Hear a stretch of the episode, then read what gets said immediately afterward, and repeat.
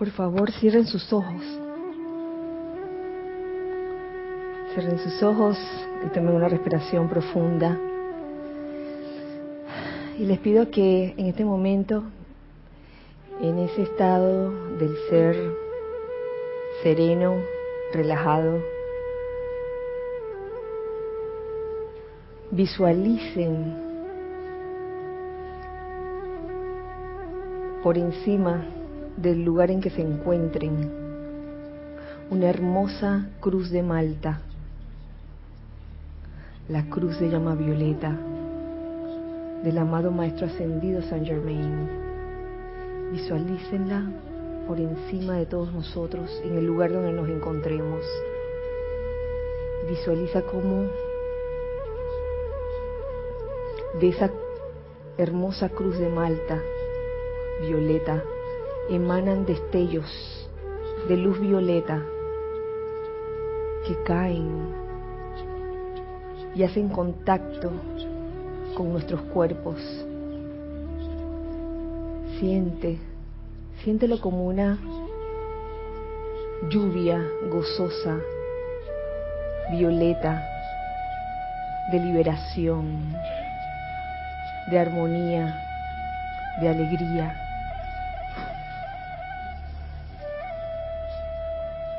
Y ahora visualiza esa misma cruz de Malta, la cruz de llama violeta, en la parte frontal de donde te encuentres, luego en la parte trasera, luego a cada lado y luego por debajo de nosotros, como una distancia de tres metros debajo del suelo. Visualicémonos todos rodeados de esa bendición y protección de la cruz de llama violeta del amado Maestro Ascendido Saint Germain.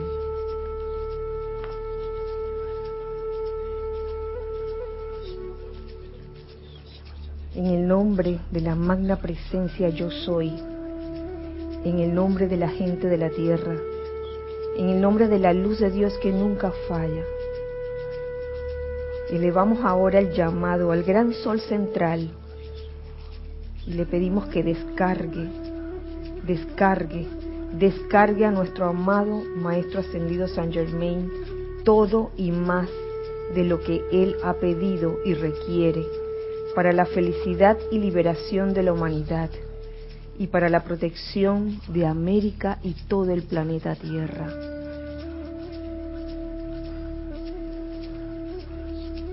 Siente en tu entorno esta radiación de liberación y protección del amado Maestro Ascendido, Saint Germain, y su cruz de Malta, su cruz de llama violeta. Gracias Padre porque así es.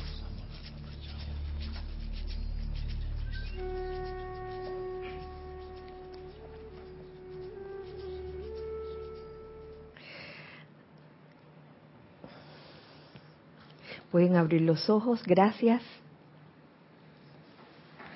Muy buenas noches, muy feliz día tengan todos ustedes en este bello miércoles 29 de marzo del año 2017. Eh, la amada presencia yo soy en mí saluda, bendice, reconoce a la amada y victoriosa presencia yo soy en todos y cada uno de ustedes. Les doy la bienvenida a este espacio nuestro, los hijos del uno. Soy Kira Chan y eh, le doy gracias a los hijos del uno de este lado por estar aquí presentes en este momento, viviendo el presente, el yo soy. Gracias en esta ocasión a Carlos y a Cristian, pura fe, Carlos Cristian, por su servicio amoroso de hoy día en cabina, chat y cámara. Muchas gracias.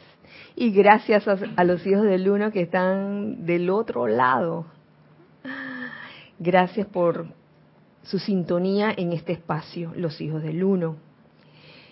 Mm, en el día de hoy quiero traerles a colación un tema que creo que fue parte de lo que vi, por lo menos, en la obra de Shakespeare de este domingo, Mercader de Venecia. Y también lo escuché ayer en una de las clases. Alguien preguntó sobre ese tema. Ese tema es nada más y nada menos que libre albedrío. libre albedrío. Yo creo que tú hiciste la pregunta, ¿verdad, Salomé? Sí, el día lo escuché así y se me quedó, se me quedó grabado. Y también me di cuenta que en la obra El Mercader de Venecia el tema del libre albedrío se ve, pero sobre todo cuando eh, Porcia le preguntan una y otra vez a Shylock, para los que vieron la obra, que le, pedía, oye, acepta, acepta ese cofre de con el doble de lo que tú prestaste, ¿qué más quieres? Y la oportunidad se le dio más de una vez. Y Shylock tuvo el libre albedrío de escoger qué era lo que quería. Pero son decisiones de cada quien. Entonces, por eso decidí tocar el tema de, libre albedrío, esperando que los hijos del uno aquí presentes y los del otro lado también, con sus comentarios o preguntas también, enriquezcan la clase. Pueden participar los que están del otro lado, queridos hijos del uno, amigos, amigos del alma, eh, en el chat de siempre por Skype, Serapis Bay Radio. Y les cuento que del tema del libre albedrío hay un montón. Obviamente no traje el montón, sino que hice una selección para que todos, que todos, todo eh, amigo del alma o hijo del uno que, que escuche esté bien claro acerca de lo que es el libre albedrío. Y los que están aquí, hijos del uno aquí, también me ayuden con sus comentarios. Quiero comenzar con lo que encuentro en el libro de la vida, en el libro Los Maestros Ascendidos escriben el libro de la vida, sobre el libre albedrío. Y dice así, es un párrafo, el primer párrafo, lo que escogí. El capítulo también se llama Libre Albedrío. Y dice así, uno de los regalos iniciales de los padres dioses a cada corriente de vida, en un inicio creados frescos y bellos desde el corazón del universal, fue el libre albedrío. Este libre albedrío ha seguido a todos los individuos, aquellos que permanecieron en el sendero de luz y aquellos que se tejieron a sí mismos un manto de sombras y el sendero de la oscuridad. El libre albedrío para los ángeles, arcángeles, serafines y querubines es siempre una constante y gozosa obediencia al divino patrón y plan. ¿Lo tienen claro? Los ángeles, arcángeles, serafines y querubines. Y el libre albedrío llevó a muchos a no desear encarnar sobre este planeta, sino en otros planetas, ni siquiera en esta esfera, sino se quedaron en esferas superiores. El libre albedrío ha causado que otras corrientes de vida hayan experimentado con pensamiento y sentimiento, extrayendo a través del pensamiento y sentimiento formas que finalmente han encasillado a la corriente de vida en condiciones de gran angustia. Es lo que encuentro aquí al principio del capítulo sobre el libre albedrío en este libro de los maestros ascendidos escriben el libro de la vida.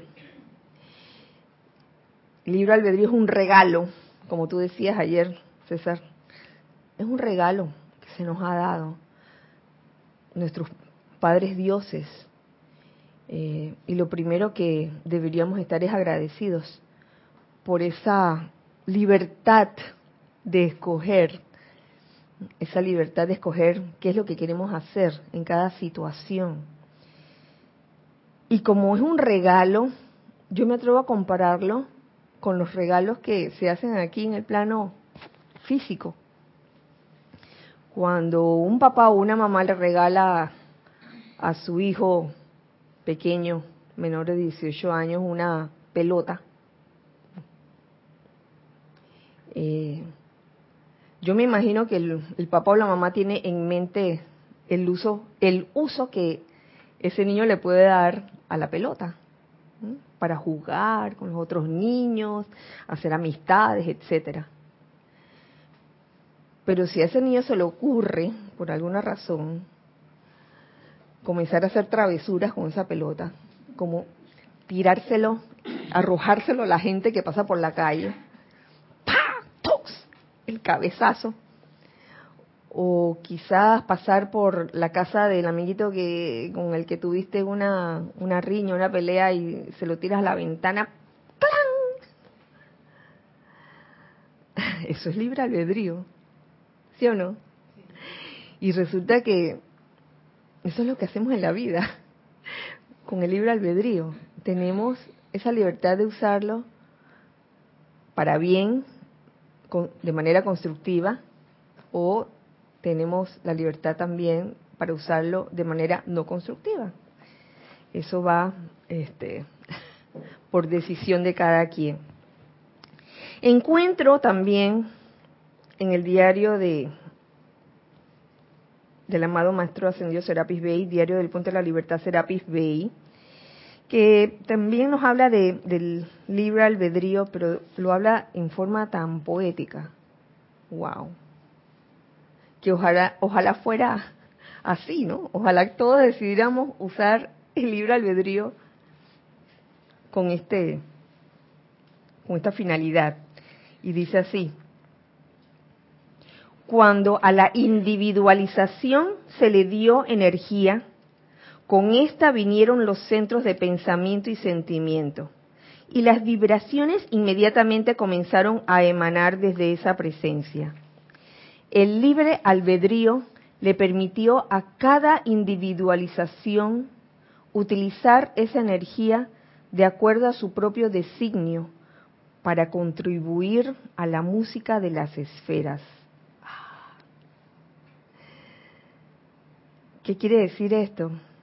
Supuestamente, con ese libre albedrío, uno, cada chispa individualizada, o sea, cualquiera de nosotros, eh, iba a escoger,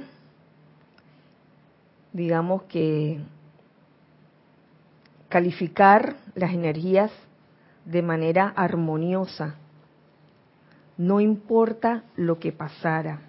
En este mismo diario de Serapis Bay, hay algo sobre el libre albedrío que también me pareció interesante. Mm, mm, mm, a ver dónde estás.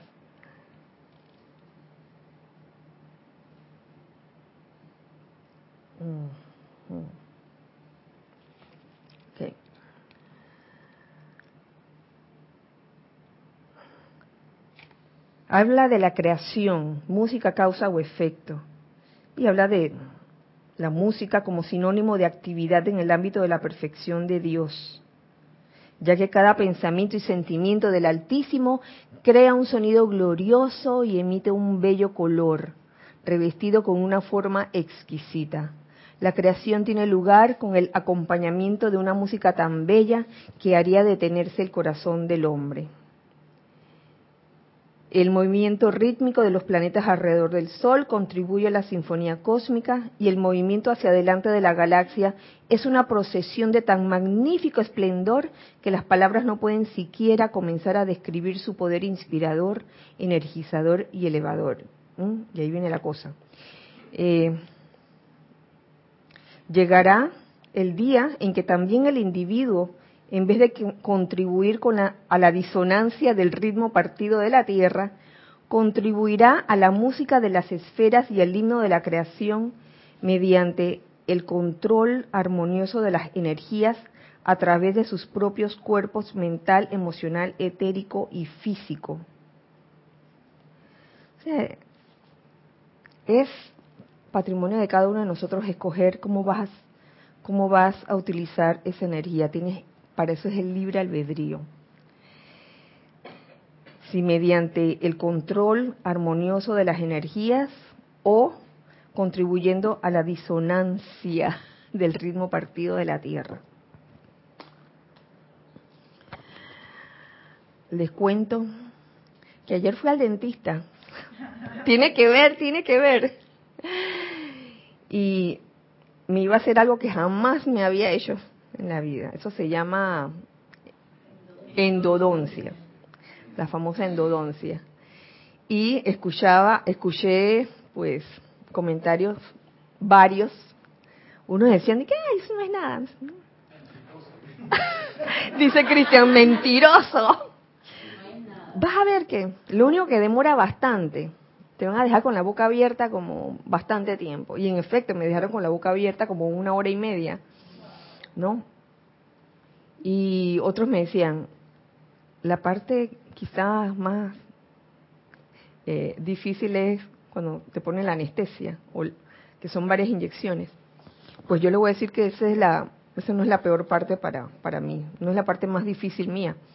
La parte más difícil mía es que estando con la boca abierta, si tengo una sensación en la, en la garganta de, de como algún líquido que quiere entrar, me da esa sensación como de querer vomitar, de querer...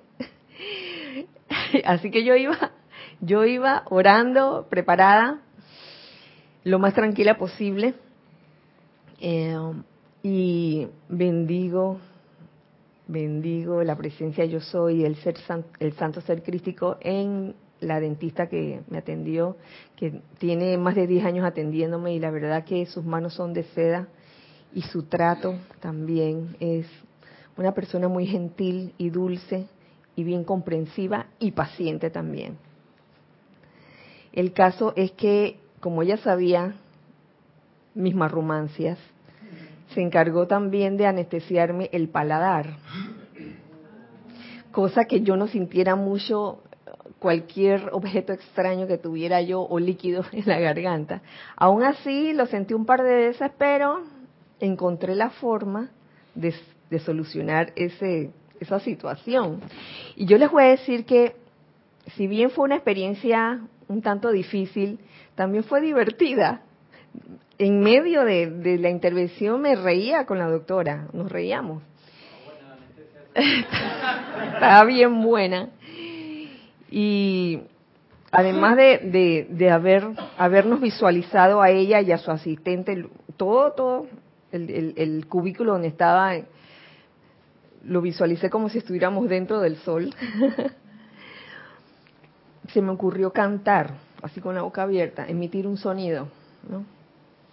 Al principio eran notas, notas, cosa que al, al haber un intento de, de, o una sensación de algún líquido que quisiera entrar, el solo hecho de emitir un sonido, ah, así, eso hacía que la sensación se me fuera y me pasé una hora y pico cantando.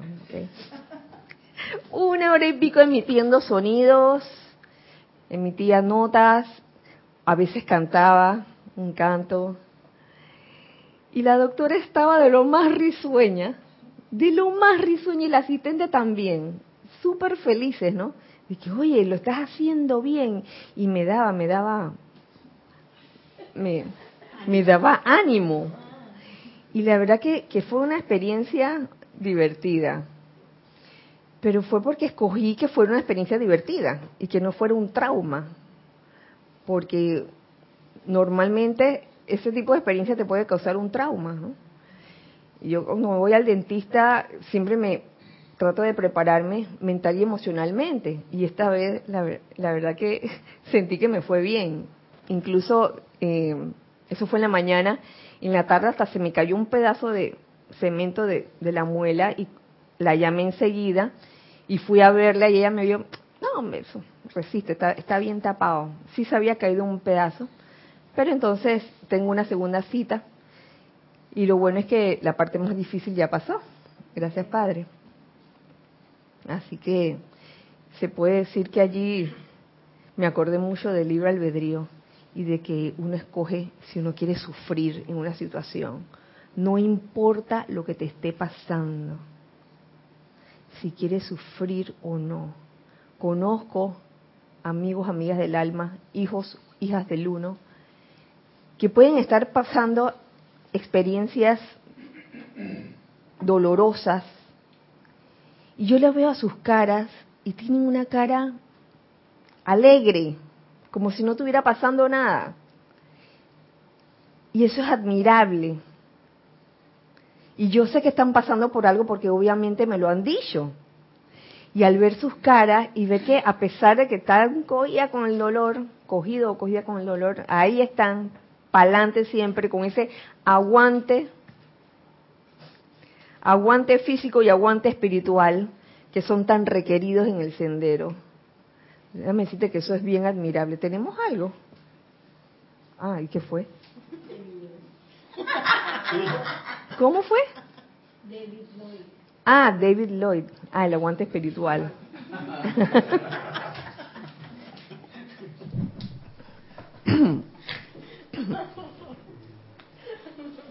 Así que no es cuestión de que de que la situación me obligó y por eso estoy así, desbaratada. La vida me ha tratado así. ¿Cómo quieres que, que sonría si la vida me ha tratado así? Tú escoges. Tú tienes libre albedrío. Todos lo tenemos. Ajá, sí, Lorna. ¿Sabes qué? Me pone a pensar que quizás tengo una mentalidad pasiva del libre albedrío. Por ejemplo, yo espero que las cosas afuera me indiquen qué escogencia yo voy a hacer. Pero ese no es el uso del libre albedrío. El uso del libre albedrío es como tú lo dices. Yo escojo de antemano cómo yo quiero que esa situación sea y me mentalizo y sentimentalizo para que sea así.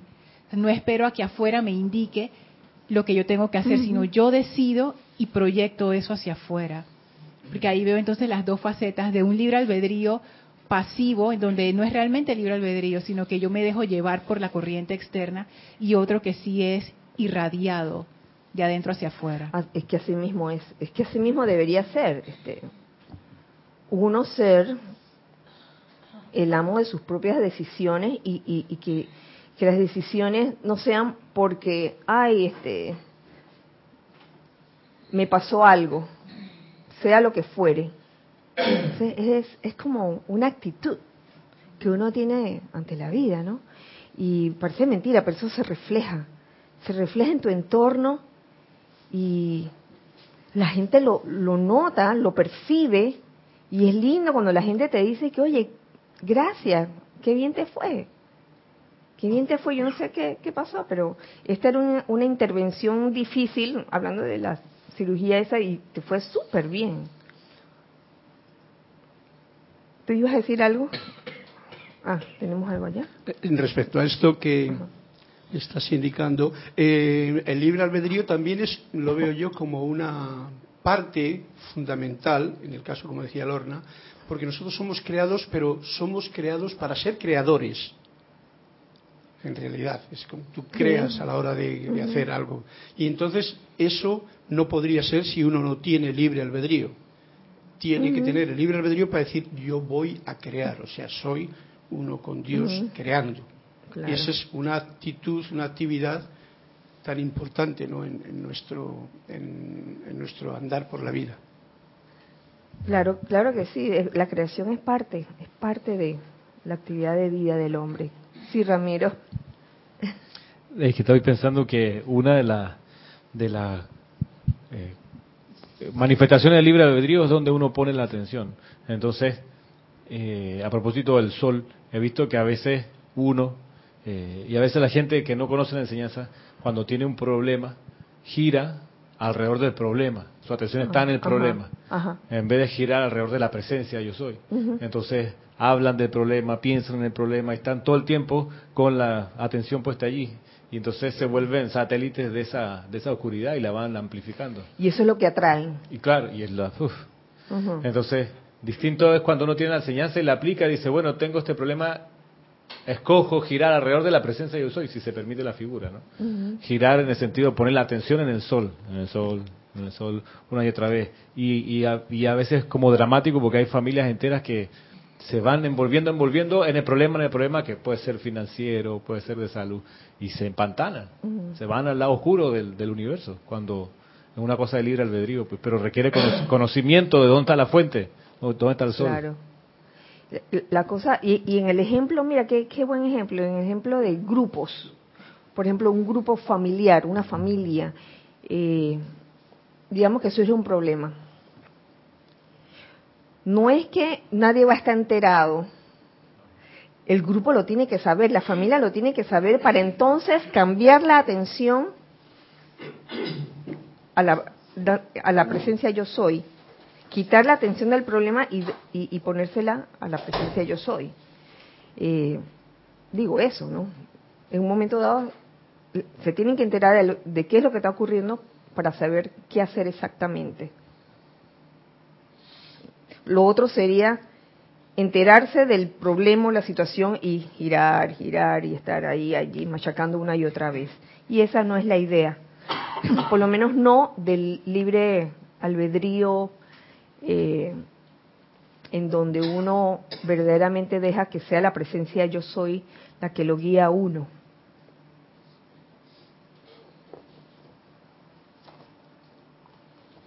Encuentro otro dato sobre el libre albedrío en el libro La mágica presencia, la página 209, que tiene un subtítulo que dice libre albedrío también. Y esta es una enseñanza que da la amada señora Leto. Dice así, la mente crística está encarnada en grandes seres en el sol, de la misma manera que está encarnada aquí en la tierra. La mente crística. Mantengan esto en mente. Dios envía sus rayos individualizándose a sí mismo a fin de gobernar, regular y dirigir su actividad a través de seres autoconscientes.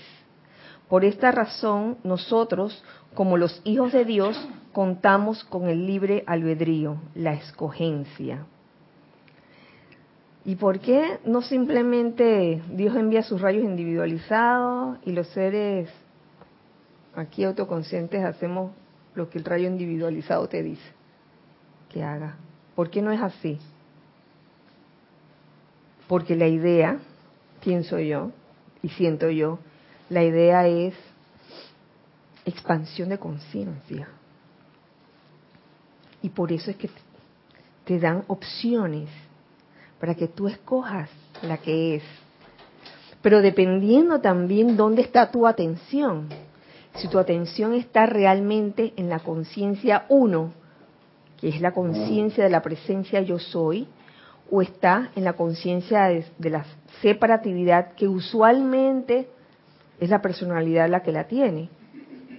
En tanto que la personalidad no se rinda y permita que sea eh, la conciencia una del yo soy la que se manifieste en sus decisiones, seguirá girando en una rueda de sufrimiento.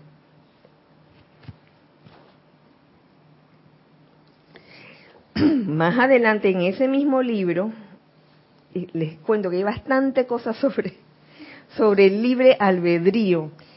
Encuentro un par de, de datos sobre el libre albedrío como elemento para experimentar y tienen que ver con ese poder creador. Cuando uno crea, uno va experimentando. Y dice así, conclusiones derivadas de información parcial tienen necesariamente que producir resultados insatisfactorios. El individuo tiene que tener libre albedrío. ¿Ve? Esa es la, la, la contestación de lo anterior. ¿Por qué no Dios manda sus rayos individualizados y aquí todo el mundo dice sí, sí, haciendo todo lo que el rayo de Dios te indica?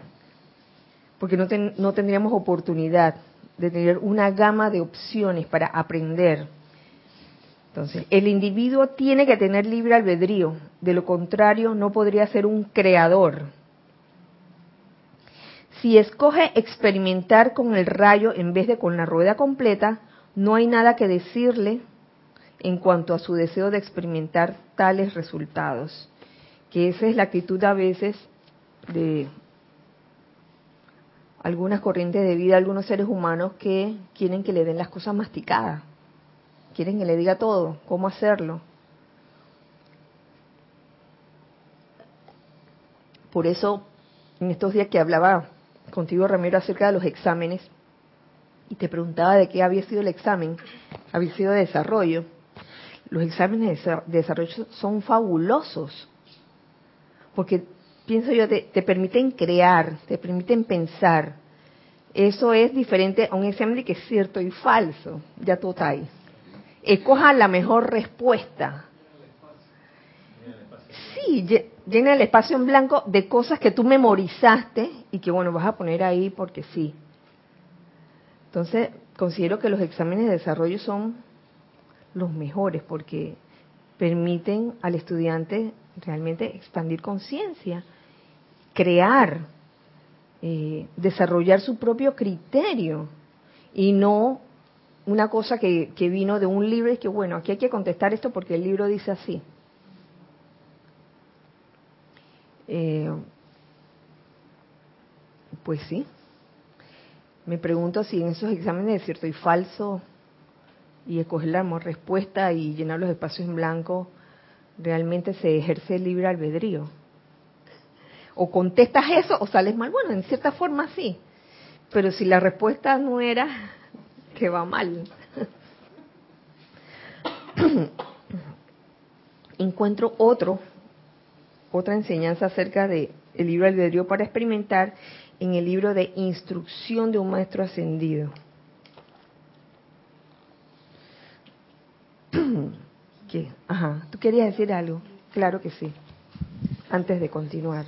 Es que pensando en el ejemplo que acabas de dar del examen, el escoger la mejor respuesta sería una expansión controlada, que realmente no es una expansión porque todo ya está previsto. Hay una respuesta, una respuesta para ese espacio en blanco.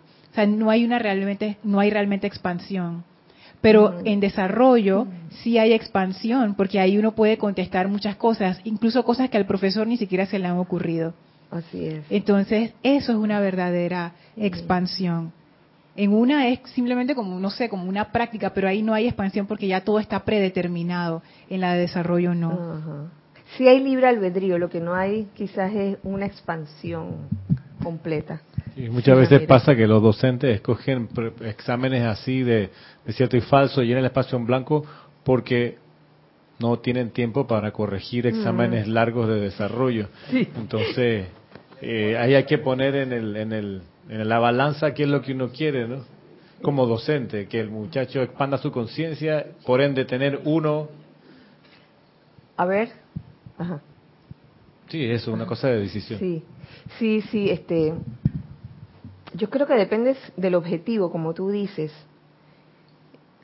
Yo me imagino que en primaria y en secundaria ponen bastante esos exámenes de tipo cierto y falso, escoger la mejor respuesta y todo eso, eh, imagínense, el, profesor no terminaría de estar leyendo los exámenes, estarían corregidos y que a fin de año.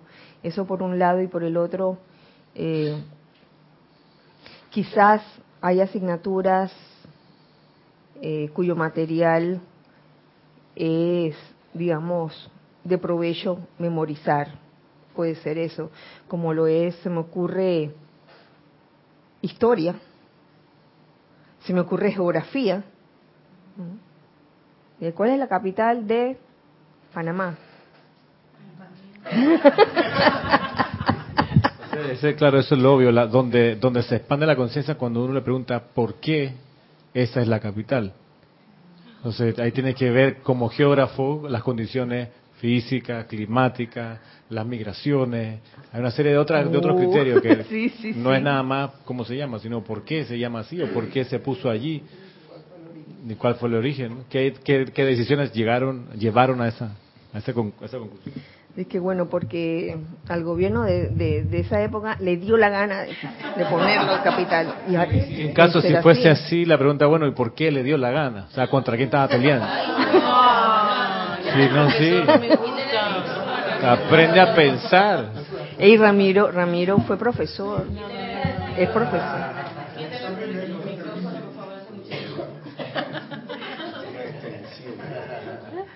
Sería bueno experimentar un día irse a, una escuela secundaria.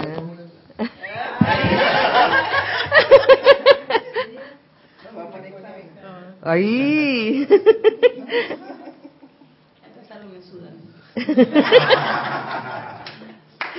Oye, una vez Jorge Carrizo nos puso examen a todos. Oh, llenar espacio.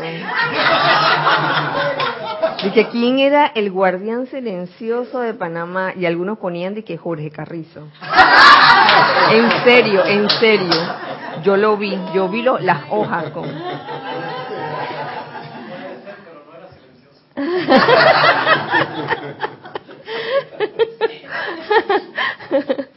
y siguiendo con el tema de, del libre albedrío como experimentación, dice, dice aquí eh, el maestro ascendido San Germain, instrucción de un maestro ascendido, eh, página 87. El alma humana tiene que regresar a Dios.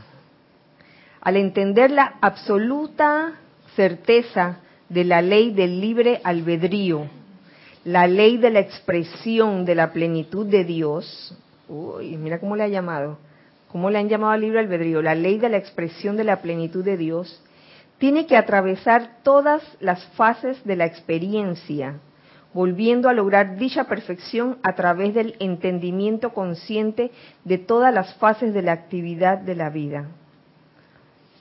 En aquel tiempo se le dio libre albedrío a la individualización, sin ninguna seguridad de lo que iba a ocurrir, sabiendo que había dos opuestos a través de toda la manifestación inferior, el alma avanzó a conquistar todas las condiciones negativas y regresar una vez más al estado perfecto, coronada con la victoria del conocimiento autoconsciente.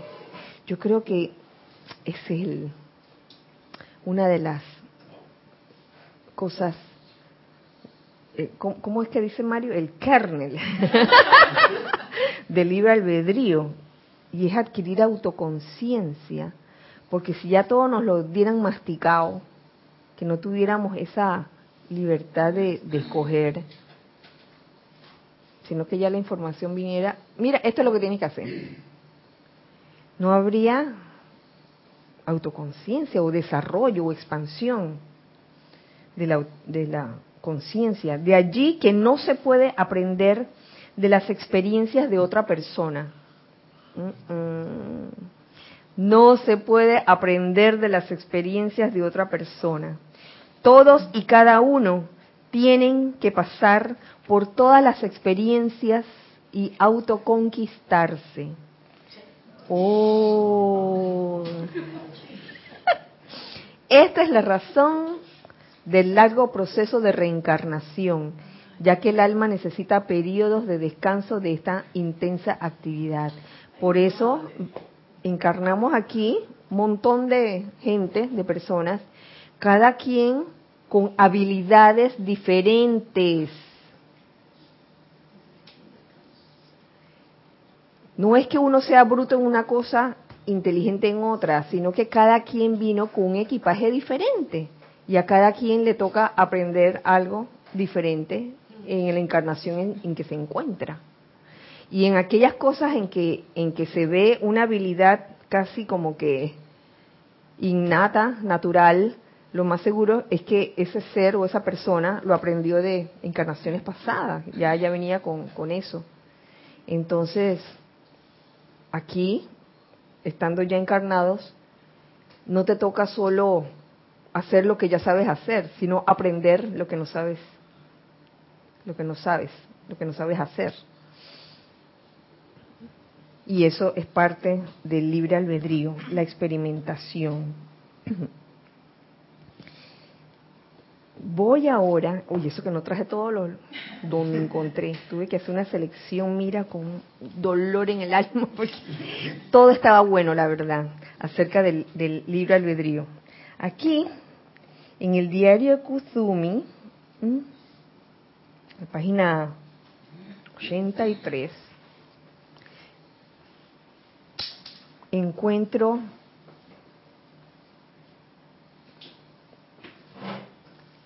que el libre albedrío y el discernimiento van de la mano.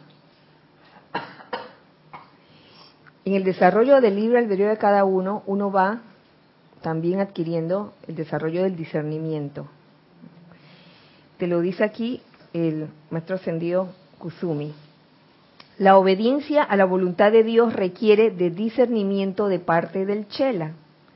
Esta cualidad a menudo está ausente en el estudiante y nosotros, con N mayúscula, los hermanos y hermanas de la túnica dorada, estamos muy dispuestos a ayudar a cualquiera a desarrollar esta cualidad divina de discernimiento y discriminación espiritual dentro de sí.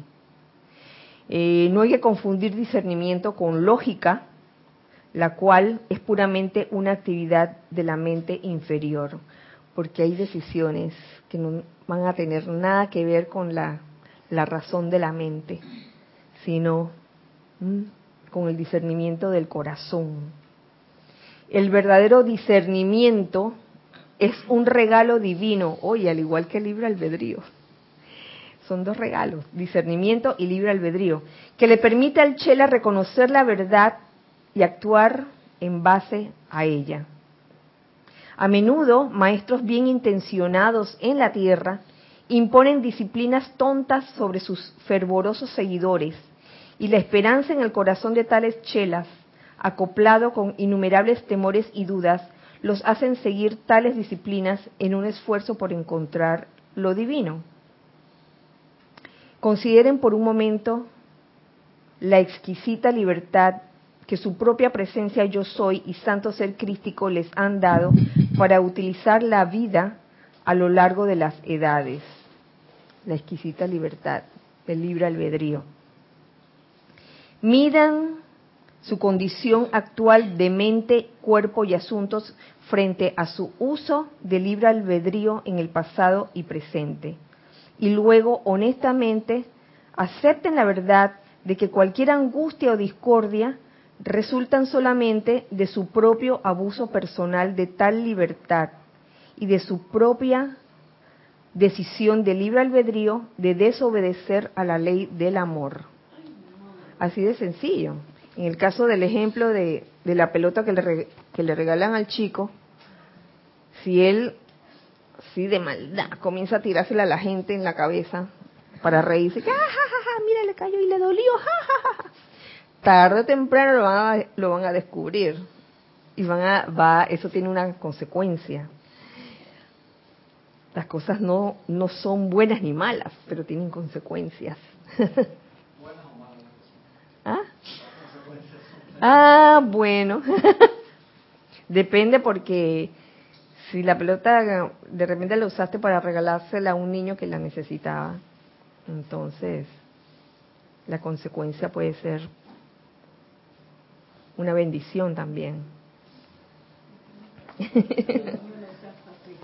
Pero si lo usas para pegarle a la gente, a todo peatón que pasa, imagínate eso.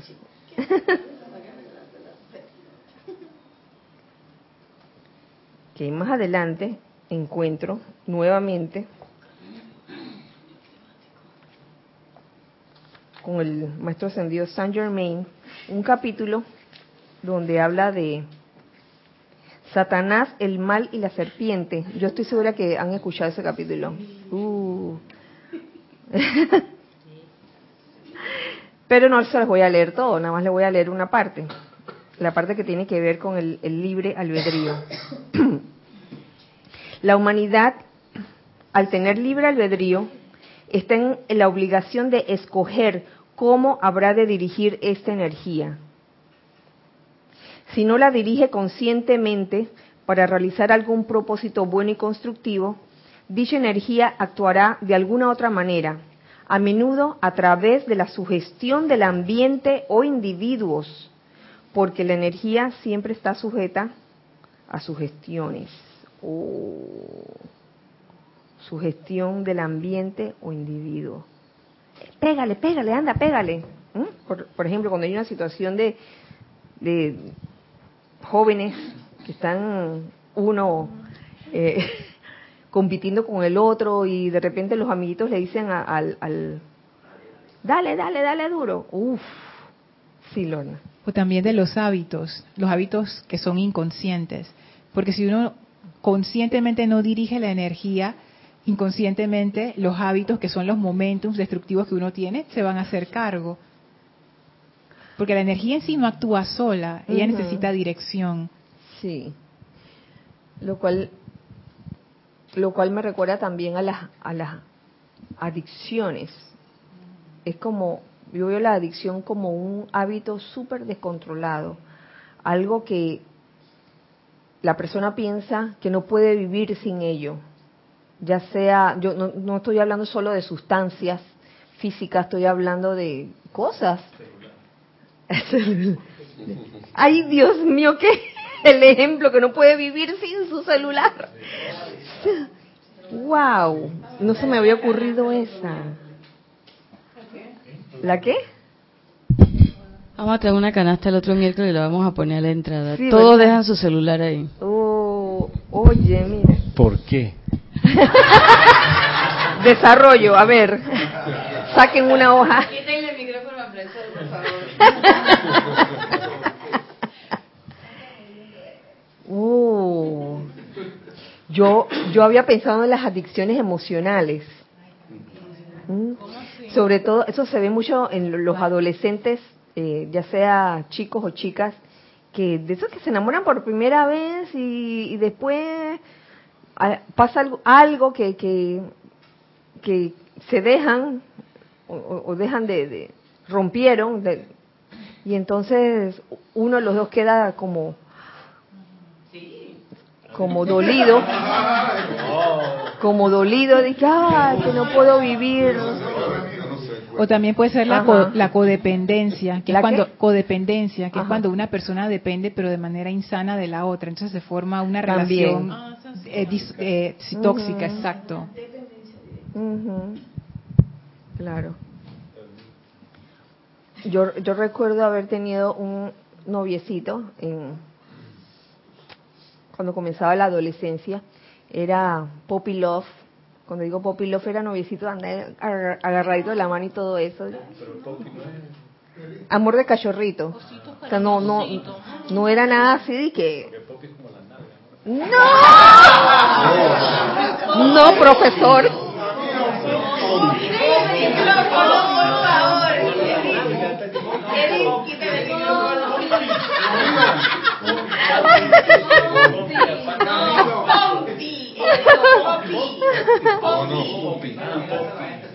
Bueno.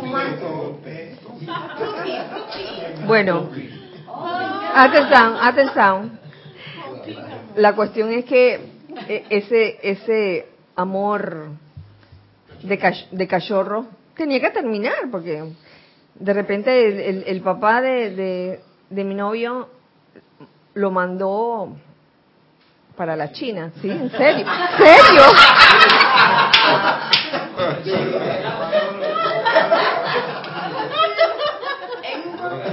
y yo, tú estabas... serio, lo mandó para la China para que aprendiera chino. Yo, yo pasé bastante tiempo con la fijación aquí como que ese había sido que mi amor, el amor de mi vida, y ese era el amor de mi vida. Ócheme.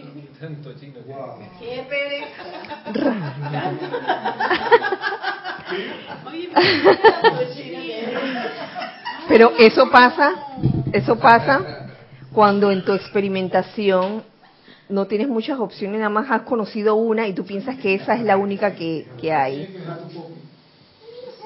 Ya después me di cuenta que había más opciones, ¿no? Muchas opciones. Ustedes son...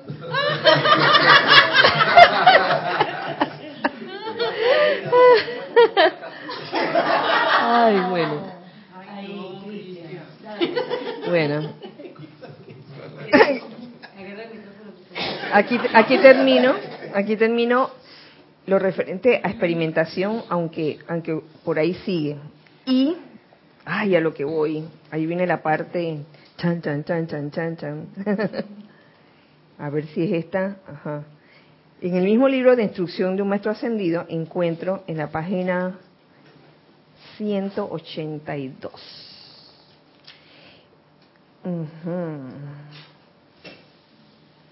Es el discurso número 28, que la plática del amado Arturus en el Festival de Música en Soldier Field. Ajá. Y aquí habla de del libro albedrío. Dice lo siguiente. A la humanidad le resulta muy fácil pasar por alto las actividades trascendentales a causa de su incredulidad, falta de reconocimiento o aceptación de la verdadera perfección de la vida, ya que toda vida y manifestación es Dios en acción. Desafortunadamente, a menudo la vida se encuentra teñida de conceptos humanos de limitación y cualidades destructivas, algo que a través del poder del libre albedrío del individuo, todo el mundo está en libertad de hacer. ¿Lo ven? Sin embargo, antes que transcurra mucho tiempo, esto será remediado en gran medida al descartarse la mayor parte del libre albedrío humano como lo conocemos hoy. Esto hará posible que gran parte de la humanidad se despierte y se salve de su propia destrucción. Unido con eso, encuentro dentro de la enseñanza del amado Maestro Sendio Kuzumi una que habla de lo siguiente. Habla de la llama triple. Dice así, la esencia vital primigenia está fluyendo constantemente desde la presencia yo soy individualizada de cada corriente de vida a la inmortal llama triple dentro del corazón, mientras que tal individuo está encarnado. Ahí vamos bien. El regalo divino del libre albedrío le ha permitido a quienes han utilizado el planeta Tierra como salón de clase a nutrir y desarrollar según su elección solo una o a veces dos de las virtudes de esa llama triple de amor, sabiduría y poder. ¿Mm? No usa la llama triple en su plenitud. Ajá. ¿Desde dónde? El regalo divino del libre albedrío, por, por cuenta del libre albedrío, le ha permitido a quienes han utilizado el planeta Tierra como salón de clase a nutrir y desarrollar según su elección solo una o a veces dos de las virtudes de esa llama triple de amor, sabiduría y poder. Por ejemplo, eh, puede haber un ser muy impetuoso, poder, llama azul, que sepa cómo hacer las cosas, pero que no las hace con amor. Ese es un ejemplo, ¿no? Y así sucesivamente. Ajá. Es que pronto, Kira, porque como antes de ascender tenemos que manifestar esa corona de los Elohim y manifestar los, los siete rayos. Entonces, sí, eso es en sucesivas encarnaciones, o sea que se nos da la oportunidad de desarrollar uno de los aspectos más en, la llama triple, es lo que entiendo. En, la, en, el caso de la llama triple, precisamente por cuenta del libre albedrío,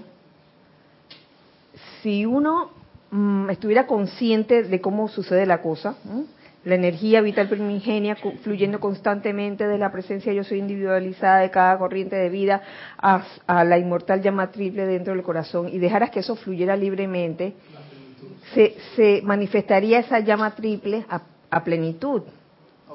La cosa es, como no dejamos que pase eso, entonces uno de los aspectos... Ajá, siempre falta...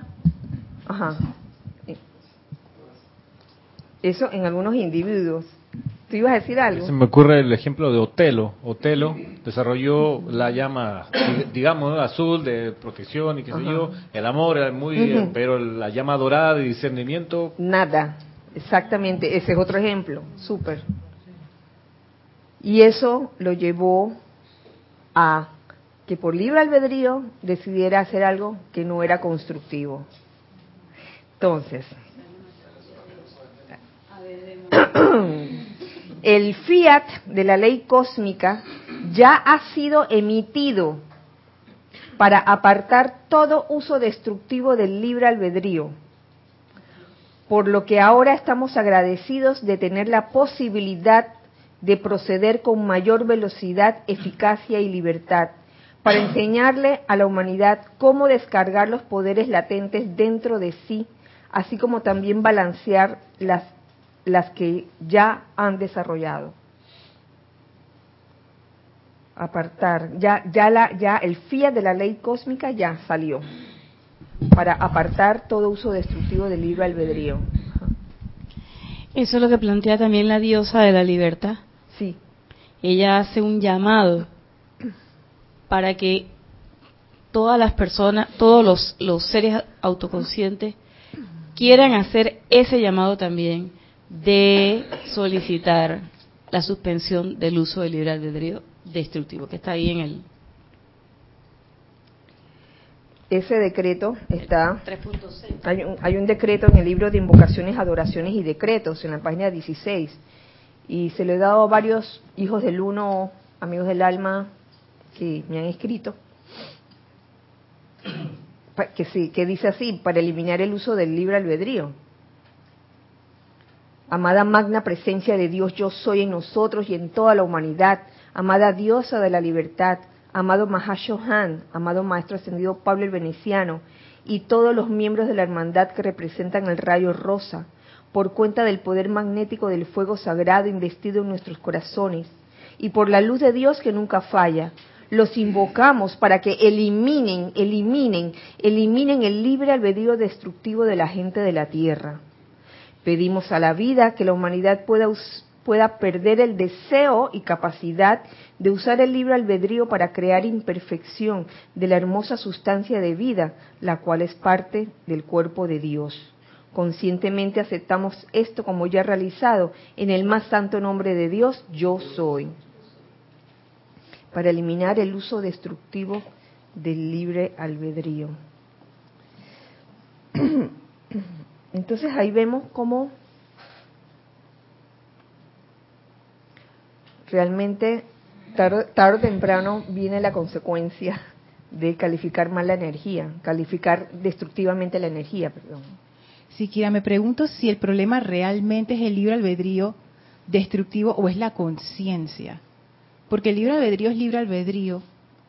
Es la conciencia de separatividad la que ocasiona, me parece, el uso destructivo del libre albedrío, no tanto el libre albedrío. O sea, no veo que el libre albedrío sea el problema, porque quitar el uso destructivo del libre albedrío es como decir, escoge la mejor respuesta.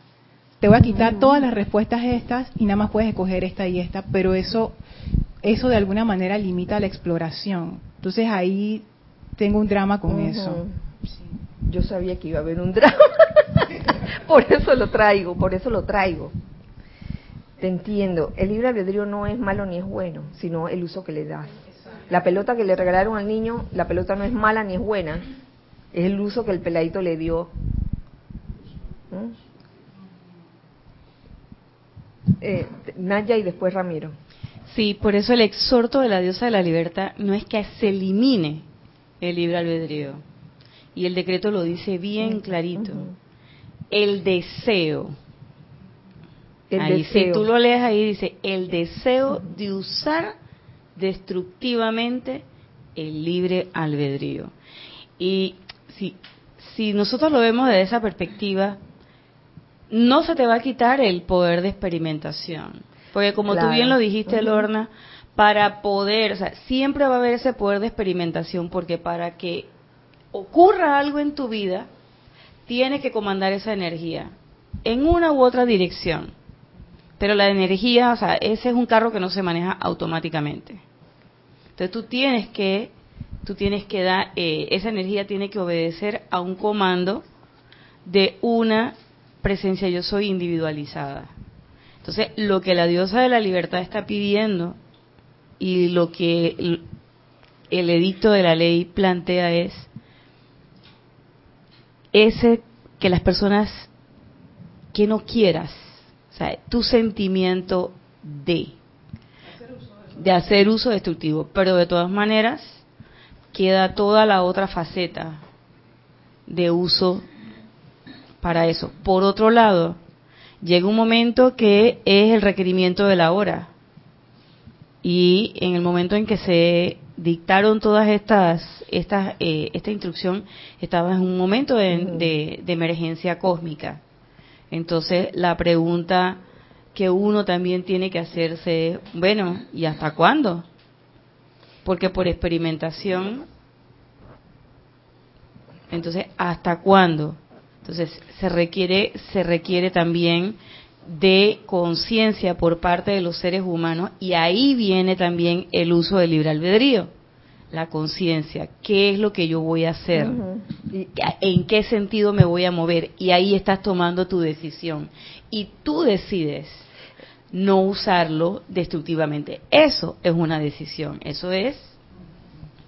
Y aquí lo veo eh, con lo que dice el, maestro ascendido Kusumi, de que de alguna forma eh, el fiat de la ley cósmica ya salió. Entonces, con este decreto, en realidad no estamos pidiendo nada que se le castigue a la persona ni nada. Yo pienso que es una forma, y lo dice aquí el maestro, de, de acelerar la cuestión. Eh, estamos agradecidos de tener la posibilidad de proceder con mayor velocidad, eficacia y libertad para enseñarle a la humanidad cómo descargar los poderes latentes dentro de sí. Entonces, en el caso del ejemplo del peladito, se me ocurre, oye, va a llegar un momento en que al peladito también le van a lanzar una pelota y le va a caer en la cabeza. Ajá, o se la, o se la quitan y de, y de alguna forma aprenda, más bien le dan su tanganazo, porque ahí así él se da cuenta que esa cosa dolía. Eh, y Ramiro estaba primero. Sí, se me ocurre que uno, uno eh, realiza bastante esta dimensión de la solicitud de la diosa de la libertad y del fiat, y una cosa muy contundente, muy grave en el, buen sentido de la expresión, que un fiat cósmico venga y diga ya se acabó el uso destructivo. Eh, creo que a uno le, le cae el cuara cuando uno administra algo eh, y tiene eh, algún dependiente, algún hijo, que no usa bien el recurso que uno le está dando. Entonces, un empleado que choca una y otra vez el auto porque no respeta las reglas del tránsito, por ejemplo, llega un momento que uno dice, ¿sabe qué? Pasa el carro, no usa más este auto. Entonces, y eso el, el, el, empleado puede decir, pero si estaba a lo mejor experimentando la velocidad o las curvas, me encanta agarrarla a esta velocidad rápido. Entonces, tú dices, ok, esa es tu libertad, perfecto, pero no en esta empresa, no aquí, porque entonces es un recurso que se está desperdiciando una y otra vez contigo. Entonces, eh, claro, yo, lo veo por el lado ese, de, la escuela, salón de clases es suficiente, ya los niños dejen de destruir los pupitres, porque ya para eso no son, son para sentarse y, escribir. Eh, como que va por ello, yo creo que uno lo realiza en la medida que, que le toca experimentar esa dimensión de tener recursos y que otro que debería usarlo bajo uno no lo hace constructivamente. A, mí lo que me hizo clic fue el hecho de que ese fiat hubiese sido emitido para apartar el uso de, destructivo del libre albedrío por un lado y que por otro lado eh, los maestros ascendidos respetan tu libre albedrío. ¿Cómo se conjuga eso? ¿Cómo, cómo, cómo uno concilia e, e, esas dos cosas? ¿Tú ibas a decir algo, César? ¿O ya se te fue? ¿Ya? Ah, César y después Nelson. Digo, basado en lo que estaba diciendo Irina, me parece que el libre albedrío nos permite crear. y esa creación es una experimentación que nos genera una conciencia con la experiencia. Cuando tú experimentas con la dinamita y explota la primera vez y vuela a la casa, aunque no tenga casa, te genera una, una conciencia. Ya sabes que eso hay que regularlo y usarlo. En ese caso, pero ¿qué pasa cuando tú no, tú, a ti no te importa y sigues No, y lo sigues y sigues? digo, ahí está, el, ahí está el, el mal uso del libre albedrío. Yo sé que es mal, pero voy a seguir volando las casas. Ahí es donde está. la- Eso, eso, ahí es donde está eso la cosa. mismo. Por eso están pidiendo que se nos elimine a nosotros ese capricho de seguir haciendo las cosas y rompiendo los pupitres. Pero no como me decían ayer a mí. Entonces hay que hacer decreto para eliminar el libre albedrío. Yo digo, eso no se puede re- eliminar nunca. No, no. Y, y no es que la conciencia hay que cambiarla. Es el mal uso, porque yo tengo conciencia que la, la dinamita, la dinamita hace daño y se la pongo al carro del vecino porque me gusta ver cómo vuela. pues. Oye, hay una serie que se llama que Criminal Minds. Es, hay ese es ejemplo de- del, del uso destructivo del libre albedrío, que la persona sabe que está haciendo y lo sigue haciendo. A- ahí es donde yo creo que se aplica ese fiat. Nelson, teníamos Nelson y después teníamos Carlos y después Nelson Corto. Nelson Bien breve. Es que ya hay el punto que, que han dicho los maestros, que, ok, tú puedes seguir, pero no se te va a dar más dispensación de energía para que sigas haciendo uso destructivo. O sea, cuando se te acabe lo que ya acumulaste, hasta ahí llegaste. Mm. Hasta ahí llegó. Entonces no es que van a agarrar y que no, que no lo puedes usar. Tú sigue usando tu libre albedrío como te da la gana, pero si es el uso de- destructivo, donde se te acabe la energía, hasta ahí llegaste. Sí. Gracias, Nelson. Tenemos algo Tenemos en un eh, comentario de este Banderito que nos dice, bendiciones para todos, Kira. Hola, este, Dios te Veo bendice. que la iluminación del uso, veo que la eliminación del uso destructivo del libre albedrío será la puerta de entrada a la experimentación en el aula de la iluminación. El uso destructivo sostiene el aula del sufrimiento que entraña demora. Bueno, ah, sí, gracias, este. O- obviamente, al uno estar en el aula de la iluminación, ya ese uso destructivo, ese deseo de usar el libre albedrío destructivo, eh, destructi- eh, de, de forma destructiva, desaparece. ¿Tenemos algo más? Sí, tenemos Gracias. otro de Mercedes Pérez que nos dice, Dios os bendice a todos. Hola, Mercedes, Dios te bendice. Leí y no recuerdo en qué libro que el libre albedrío debe ser usado para hacer la voluntad de Dios. Esa es su razón de ser. Deberías, debería. Y, y lo- en alguna parte también aquí se, se expuso, creo que el maestro ascendió Serapis Bey lo expuso de una manera musical, poética. ¿Tenemos algo más? ¿Quién más quería decir algo? ¿Tú quieres decir algo, Cristian? En, en parte va con lo que dijo este sobre la iluminación. El- eso tiene que ver con el efecto secundario de no tener la conciencia, de no recordar las encarnaciones pasadas. ¿Por qué la gente mete la pata y experimenta nuevamente mal? Porque no nos acordamos que posiblemente tuvimos 500 encarnaciones experimentando mal y ya uno se cansa. Ya yo sé que por ahí no es, pero como uno viene con un disco duro nuevo, vas y de nuevo. Y la única forma de no meter la pata es el aquietamiento, la meditación, el buscar la voz interna, pero hasta que no se da eso, que es un proceso, entonces volvemos una y otra vez a experimentar mal, pero como dice este, cu- cuanto más se da la radiación de los maestros ascendidos, nosotros la invocamos más y se empieza a expandir, se empieza a generar esa aura y ambiente de iluminación que la gente va a empezar a discernir. Todo el problema no es quitar el libro albedrío, pues tú No. quitas el libro albedrío y jodiste a la gente. Pues si me quitaron el libre albedrío, o sea, soy un robot. Sí, exactamente. Creo que nosotros hemos aprendido cantidad de lecciones buenas, pero simplemente no las recordamos. Mm. Y cuando nos empezamos a quietar y empezamos a escuchar esa voz interna, entonces uno, pero obviamente todo el ambiente conspira para que uno esté acelerado, para que no te quietes, que siempre tengas que andar chocando el carro en la calle porque te gusta la velocidad o, o lo que sea. Entonces creo que en esta era se, se va a dar todo eso de forma masiva. Hay que tener poquito de paciencia. Llegará un momento en que siempre escogeremos la respuesta que es la que viene de la presencia. Ajá. mientras tanto seguiremos experimentando.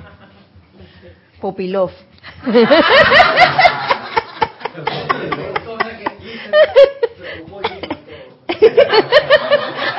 sí, Lorna. Sí, que estaba pensando en lo que dijo César, el ejemplo de Ramiro y lo que acaba de decir Cristian, que el libro albedrío, bueno, esta es mi forma particular de verlo, eso no quiere decir que está bien o que es correcto, sino que lo veo así. No es un recurso, es una característica que es parte de la individualización. O sea, uno no puede ser una individualización sin libre albedrío. Entonces, no es que... Ahí, ahí es donde yo veo la cuestión. Y yo veo que el uso destructivo del libre albedrío es un síntoma, pero ese no es la causa, ese no es el problema. El problema es la conciencia de separatividad. Entonces ahí Ajá. discrepo con lo que dijo César, porque es- en realidad yo veo que es un problema de conciencia. El uso destructivo del libre albedrío es una consecuencia de la conciencia de separatividad, porque si estuviéramos en unicidad, lo utilizaríamos plenamente, constructivamente. Entonces, ahí es donde yo veo que y esta nuevamente repito es mi forma de pensar, ese decreto no sé, como que no va a la causa, la causa es la conciencia.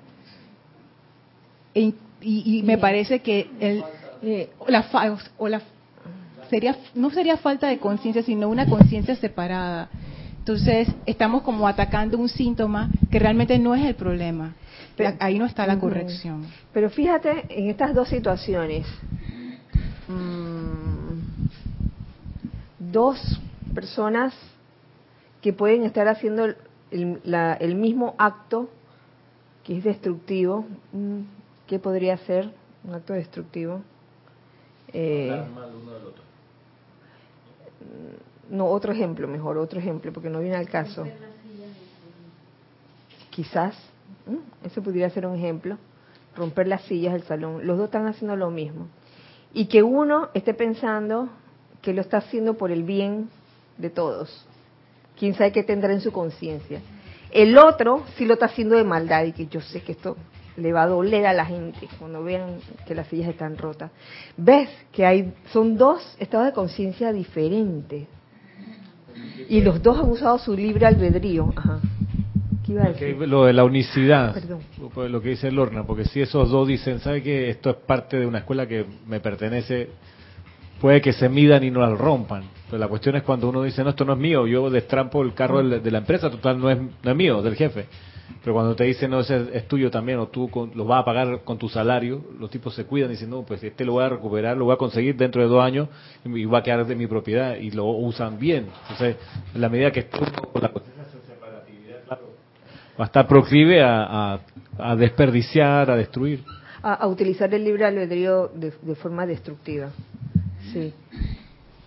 Sí, Naya. fíjate cómo dice el, el profesor, porque yo lo quiero ver el diamante desde otra, desde otra, otra perspectiva. ¿Por qué los maestros te dicen eliminar y no están diciendo eliminar el uso libre albedrío? Te están diciendo eliminar que la gente quiera. ¿Qué es el querer? Cuando yo quiero hacer algo es mi deseo. Es ahí estoy metiéndole el emocional. ¿Y qué es lo que dice el maestro ascendido Serapis Bey y muchos otros maestros? Que el cuerpo emocional es tu motor, es tu planta eléctrica. Entonces ahí sí estamos yendo a la causa, porque lo que piensas y sientes, eso traes a la forma. Y si nosotros somos 80% agua y yo puedo controlar el deseo de usar más la energía, estoy prácticamente abonando el 50% más uno de la energía bien calificada de la que habla el maestro ascendido Serapis Bey. Eso por un lado, para que lo pensemos. Mm. Y como dices tú, ese es algo que se me ocurre, pero que los maestros lo dicen. Ujú. Lo segundo es, este decreto, porque este decreto es como un láser, y llega, es un decreto de- dermatológico, como diría Jorge, va al grano, elimina el deseo de usar el libre albedrío negativamente o destructivamente, en atención al discurso, y lo pongo así, en atención al discurso de la amada señora diosa de la libertad. Pero cuando nosotros hacemos esas peticiones en los ocho días de oración, cuando nosotros hacemos durante todo un año dedicarle a la llama de la ascensión y hablamos de expandir la conciencia, de que los cristos internos se despierten. ¿Qué estamos haciendo? No estamos haciendo eso que está planteando el amado Esté. Estamos pidiendo que venga la iluminación a la conciencia de la gente. Y la iluminación en la conciencia de la gente, nosotros estamos esperando. Cuando digo nosotras, vuelvo y repito, son las Natya. Y espero que alguien más se sume ¿Qué es lo que estamos esperando? Que la gente cambie su conciencia de tal manera de que quiera usar bien la energía. Y usar bien la energía, ¿qué es? Usar correctamente mi libre albedrío. Que yo ponga la atención en la presencia yo soy, que es usar correctamente esa opción que tengo de ponerlo allá en el mundanal ruido o ponerlo acá en la presencia. Entonces, son diferentes formas de decirlo, pero en el trasfondo es eso, ¿qué es lo que estás sintiendo? ¿Para dónde va tu atención? ¿Para dónde va mi sentimiento? Soy 80% sentimiento.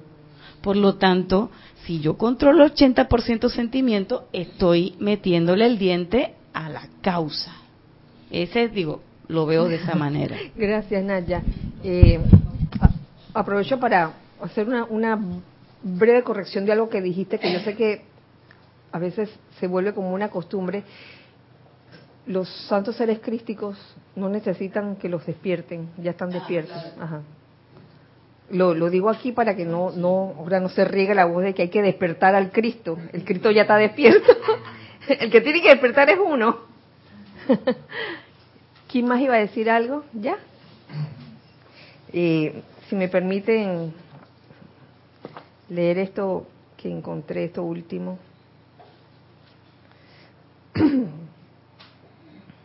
Toda persona, ajo, esto le va a gustar a ustedes dos. Toda persona llega a conocer algo únicamente cuando logra la conciencia de ello mediante el desembolso de su propia energía, ya que entonces llega a sentirlo. Ya, ¿viste? ¿Cómo tú sabías que venía eso, viste? ajá. Un maestro ascendido nunca interfiere con la prerrogativa eterna y sagrada del libre albedrío del individuo. Mm. Doquiera que una fuerza destructiva de la clase que sea acopia cierto momentum o acumula presión, sea hecho por un individuo, un grupo, una nación o en la naturaleza, la gran ley cósmica, y eso le va a gustar a Nelson, la gran ley cósmica le permite agotar su fuerza a fin de aniquilar el foco, equilibrar la presión y descargar la energía mal calificada de vuelta al reservorio universal. Allí dicha energía es purificada por la gran llama de vida y puede ser reutilizada. Entonces ya ven cómo todo lo que han dicho ustedes de alguna manera está aquí, se concluye en, esto que dice el amado Maestro Ascendido Saint Germain. Por último, y esto sí por último, es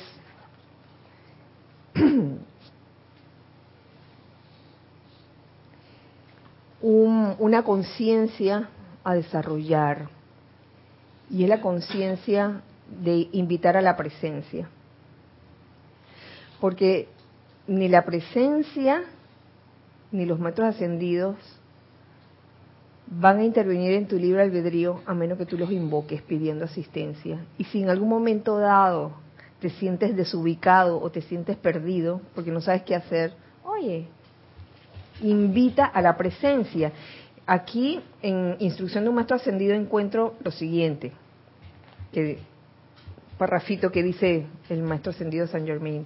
Un decreto fuerte y expedito es, no, fuera, fuera de aquí, Dios Todopoderoso está al mando. Cuando sucede algo que, que no te gusta simplemente. Esto es verdad hasta llegar a cierto punto de iluminación. Si bien la presencia interna está siempre lista a actuar de inmediato, La conciencia de invitación en la mente externa del estudiante parece ser imperativa. La presencia interna no se inmiscuye sin ser invitada a hacerlo.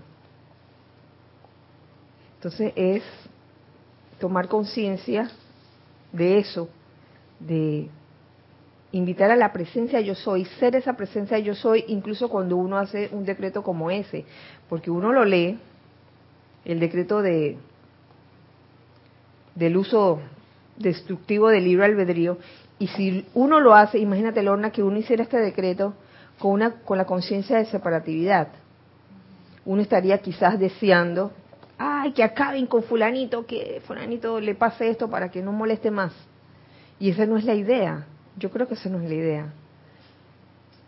Por eso, mm, cuando uno hace un llamado, un, decreto, una invocación, es bueno estar bien centrado, aquietarse, aquietarse y estar consciente de quién está haciendo el decreto. Si tu conciencia, una, la presencia yo soy en ti, o lo está haciendo la conciencia de separatividad, de que, mira, quítenle el libro albedrío a esta gente, háganle, ¿Tenemos algo? Bueno, ahí hay un comentario de Verónica Olivo que dice, bendiciones hermanos, Kira.